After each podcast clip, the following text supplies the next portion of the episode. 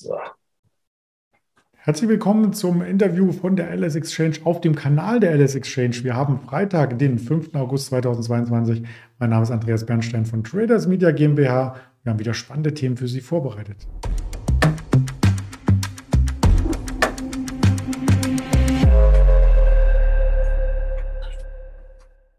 Natürlich habe ich heute wieder einen Händler zu Gast aus Düsseldorf. Doch bevor wir zu Schara kommen, noch der Risikohinweis. All das, was ich sage, ist reine Information und wir wollen hier keine Handelsempfehlung oder Anlageberatung tätigen, sondern nur Ihr Wissen über die Kapitalmärkte und über einzelne Aktien hier so ein Stück weit erweitern. Da kommen wir auch als erstes gleich äh, zu meinem Interviewpartner Schara aus Düsseldorf. Hallo. Hallo Andreas. Ja, beim DAX sehen wir ein Hin und Her. Das ist ja gar nicht so verwunderlich. Erstens nach dem Anstieg der letzten Tage und zweitens, wir haben ja heute noch die wichtigen Arbeitsmarktdaten aus den USA. Genau, heute kommen nochmal die äh, Arbeitsmarktdaten. Das äh, wird nochmal interessant zu sehen, in welche Richtung da so die Märkte gehen.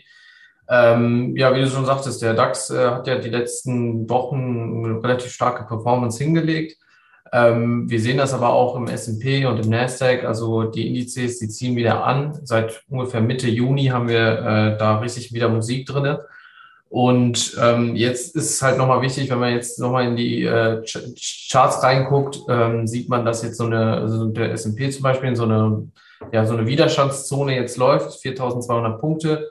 Ähm, da ist natürlich wichtig, ob man äh, das Level dann auch wirklich brechen kann. Wir sehen äh, auch beim Nasdaq, dass der sogar äh, das äh, Jahr, also das Juni-Hoch schon gebrochen hat. Liegt natürlich auch daran, dass äh, hier die Tech-Werte einfach auch extrem stark sind aktuell. Auch diese ganzen High-Multiple-Werte wie, weiß ich nicht, Trade Desk oder so, die sind wirklich schon 10, 20, 30 Prozent gelaufen und ähm, sorgt natürlich dafür, dass dann der Nasdaq, ähm, der halt auch sehr tech-lastig ist, ne, ähm, dann mehr Power und äh, ja, höher steht als der S&P.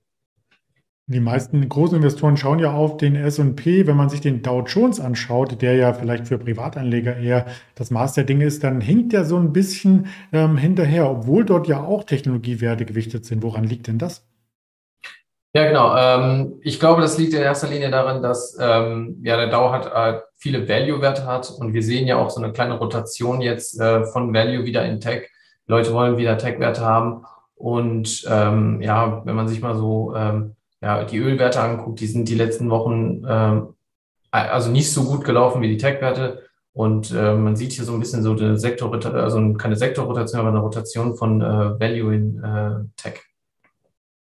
Ja, und das unterstreicht auch der Blick auf die Assetklasse der Kryptowährung. Da gab es nämlich keine neuen Verlaufstiefs und der Bitcoin als Paradebeispiel für den Markt, als ähm, Aushängeschild sozusagen, kann sich auch so still und leise nach oben arbeiten. Das hat schon bei einigen Anbietern, die an der Peripherie arbeiten, wie zum Beispiel die Kryptobörse Coinbase, dafür gesorgt, dass die Bodenbildung Einzug hielt. Und gestern gab es dazu noch eine ordentliche Meldung. Genau, gestern äh, wurde gemeldet, ähm, dass Coinbase jetzt mit BlackRock eine Partnership eingehen möchte, ähm, dass halt den Großinvestoren, die halt bei BlackRock sind, ermöglicht wird, halt Bitcoin zu handeln, zu kaufen äh, oder zu verkaufen, ähm, dass das über, Bit, über Coinbase dann laufen soll. Das ist natürlich eine sehr, sehr gute Nachricht für Coinbase. Ich finde, das zeigt auch so ein bisschen, obwohl BlackRock als Asset Manager, der so groß ist, ähm, nicht sagt, okay, wir machen jetzt eine eigene Kryptobörse oder wir machen eine eigene Krypto-Trading-Plattform ähm, und stattdessen hingeht und sagt, okay, wir wollen ein Partnership mit Coinbase. Und ähm, das ist natürlich eine sehr gute Nachricht für Coinbase. Wir haben jetzt auch Coinbase gesehen in der Spitze, glaube ich, bei 305 Euro im November bis runter auf 50 Euro jetzt vor kurzem. Und ähm, jetzt natürlich gestern der Squeeze, äh, knapp 40 Prozent Interday, äh, glaube ich, in der Spitze ungefähr. Äh, und ja, das ist halt auch so eine Sache. Also viele Shortseller waren natürlich auch in diesem Wert unterwegs, die halt natürlich auf dem Weg nach unten ähm, relativ viel Druck nach unten ausgeübt haben. Und jetzt bei so einem schnellen, rapiden Kursanstieg wollen natürlich wieder die Shortseller schnell ihre Shorts eindecken, sorgen dadurch nochmal für Kaufdruck und das sorgt dann dafür, dass die Aktie dann noch mehr weiter, also noch weiter steigt. Und ähm, in den vergangenen Wochen hatte die äh, Coinbase auch natürlich relativ viele negative Schlagzeilen, unter anderem auch, dass sie äh, in der Untersuchung jetzt äh, sind ähm, durch die Börsenaufsicht in äh, Amerika, weil sie bestimmte Assets, bestimmte Coins gehandelt haben, die nicht wirklich als äh, ja, ähm, Trading Securities hinterlegt waren bei der SEC. Und ähm, da ist ähm, jetzt noch eine Untersuchung, ähm, wie das ausgeht, weiß man auch noch nicht genau. Jetzt aktuell ist für den Markt natürlich nur wichtig, dass hier dieser Partnership stattfindet und ähm, ja, das ist interessant zu sehen.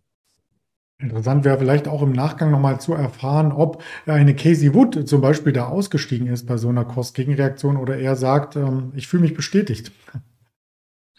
Ja, das äh, ist natürlich auch äh, wichtig. Wenn wir uns auch mal den ARC Innovation ETF anguckt, anguckt äh, sieht man auch, der hat auch in den letzten Wochen wirklich nochmal einige Prozente gemacht.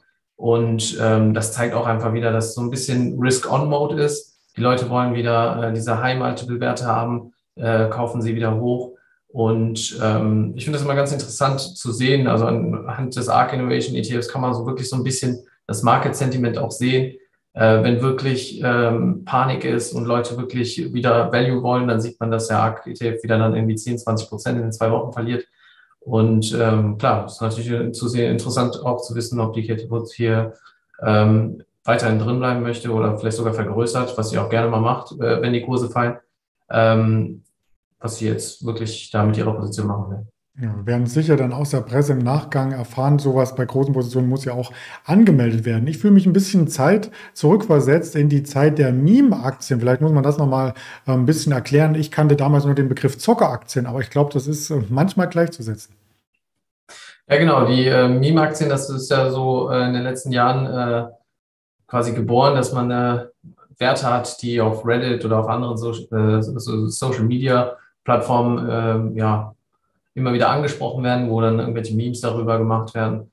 Und ähm, ja, das ist so ein bisschen wieder, wie gesagt, äh, auch, da sieht man auch so ein bisschen das Sentiment, die, die Investoren sind wieder ein bisschen äh, risikofreudiger. Also hier werden wieder Werte wie Applied DNA.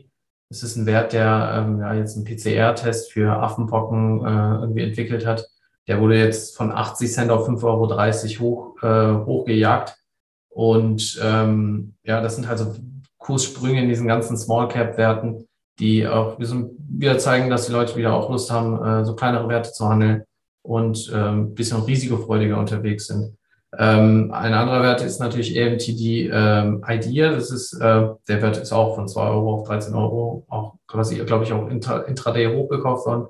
Auch ein Wert, der, der, der halt einfach wirklich mit Kursexplosion äh, innerhalb von Minuten äh, 30, 40, 50 Prozent macht. Und ähm, es ist natürlich auch dem Float geschuldet, dass es, dadurch, dass halt so wenig äh, Aktien halt im Umlauf sind, ähm, ist es halt natürlich, ähm, ja, es ist natürlich ein extremer Effekt darauf, wenn viele, viele Käufer dann auf diese Aktie sich äh, stürzen. Und ähm, es führt dann dazu, dass der Kurs dann so hochgetrieben wird. Den dritten Wert haben wir auch mitgebracht und zwischendurch auch immer mit reingereicht, dass tatsächlich da ein Unternehmen dahinter steht. Das ist nicht eine Mantelfirma, die machen was. Aber ob das dann von einem Tag auf den anderen ähm, diesen Wertzuwachs ähm, rechtfertigt, das muss jeder Anleger selber überdenken. Die dritte äh, Firma ist auch aus dem Medizinbereich, ähm, hat einen ähnlich starken Kurssprung hingelegt. Ja, genau, der, äh, der, das war eben Vivio Therapeutics, auch fast ein Verdoppler über einen Tag. Ähm, wenn man sich mal die Pipeline anguckt, da ist wirklich auch noch, noch, noch kein Produkt, was wirklich approved wurde, was wirklich im Markt draußen ist. Das ist auch, wie gesagt, das ist ähm, eine ganz kleine Aktie, ich glaube Market Cap von knapp 10 Millionen US-Dollar oder so. Da sind natürlich diese Kurssprünge viel, viel einfacher und passieren viel schneller. Und ähm, ja, wenn man sich mal so die Produkte anguckt und so ein bisschen tiefer in das Unternehmen steigt, sieht man, dass da wirklich nicht wirklich viel hintersteckt, wo man sagen könnte, okay, das ist wirklich ein Verdoppler und da ist auch wirklich das Fundamentale dahinter. Man sieht wirklich, dass es einfach hier reine Zockerei ist und man äh, teilweise hier wahrscheinlich viele Investoren einfach irgendwelche Werte kaufen, weil sie halt einfach steigen, ohne wirklich zu gucken, was dahinter steckt. Ist das dann vergleichbar mit der Meme-Session damals, wo es um GameStop AMC geht, dass das wirklich aus den Reddit-Foren kommt? Oder sind das vielleicht auch Börsenbriefe, die in Deutschland aktiv sind? Gibt es da eine Quelle? Ähm, ich glaube, diese Werte waren auch auf Reddit ähm, und, sag ich mal, unterwegs, aber nicht wirklich so ähm, massiv wie damals mit GameStop AMC, wo wirklich jeder Thread äh, über AMC oder GameStop war. Ähm, das äh, ist hier schon ein bisschen anders, würde ich sagen. Das ist äh, schwierig einzuordnen. Also wo das wirklich herkommt, haben auch viele äh, Leute, können das irgendwie nicht einordnen, wo das wirklich herkommt. Okay, ich konnte es auch nicht einordnen. Deswegen die Frage und wir werden es weiter beobachten und wir müssen das natürlich ähm, als Anleger mit Vorsicht genießen. Hast du ja schon darauf hingewiesen. Enges Marktvolumen, da können kleine Orders schon für Kursaufsprünge, aber auch Absprünge ähm, hier mit herhalten. Ja, wir schauen mal, was heute Nachmittag uns noch auf oder abschwingt. Wir haben natürlich weiter Quartalszahlen im Blick. In der heutigen Vorbörse kommt noch eine Canopy Crow, die haben wir auch schon mehrfach vorgestellt aus dem äh, Segment der Cannabis-Aktien der Western Digital, also aus dem Hardware-Bereich aus den USA. Eine Goodyear als Reifenhersteller und auch eine AMC Network ist hier mit zu nennen von den großen und natürlich 14.30 Uhr die Arbeitsmarktstatistik aus den USA, aus Washington ganz offiziell mit der Unterbeschäftigungsquote und den durchschnittlichen Stundenlohn. Also da schaut die Welt drauf. Hast du einen Tipp oder eine Idee, wo es hingehen könnte? Mit der Arbeitsmarktstatistik besserer Arbeitsmarkt, so wie sich die Notenbank wünscht? Oder denkst du, der leidet schon unter den Zinsanhebungen? Äh, boah, das ist eine schwierige Frage. Frage ja. ähm, also ich würde vom Gefühl her sagen, dass wir jetzt in den nächsten Wochen wahrscheinlich ähm, ein Pullback sehen. Also ich glaube nicht, dass wir jetzt hier weiter ausbrechen, egal wie gut jetzt die Arbeitsmarktzahlen sind, mhm. ähm, weil wir schon eine schnelle Erholung jetzt hingelegt haben und eine steile Erholung hingelegt haben ist es, glaube ich, auch einfach gesund, wenn wir einfach mal so einen kleinen Pullback sehen und äh, so gewisse Abkühlung reinkommt. Ja, das würde ich auch gut finden. Gerade bei den Sommertemperaturen eine kleine Abkühlung tut uns allen gut und dann können wir vielleicht auch eine Jahresendrallye einleiten. Ganz lieben Dank für deine Expertise und dann wünsche ich schon mal ein schönes Wochenende. Ja, vielen Dank. Dir auch. Danke, ciao.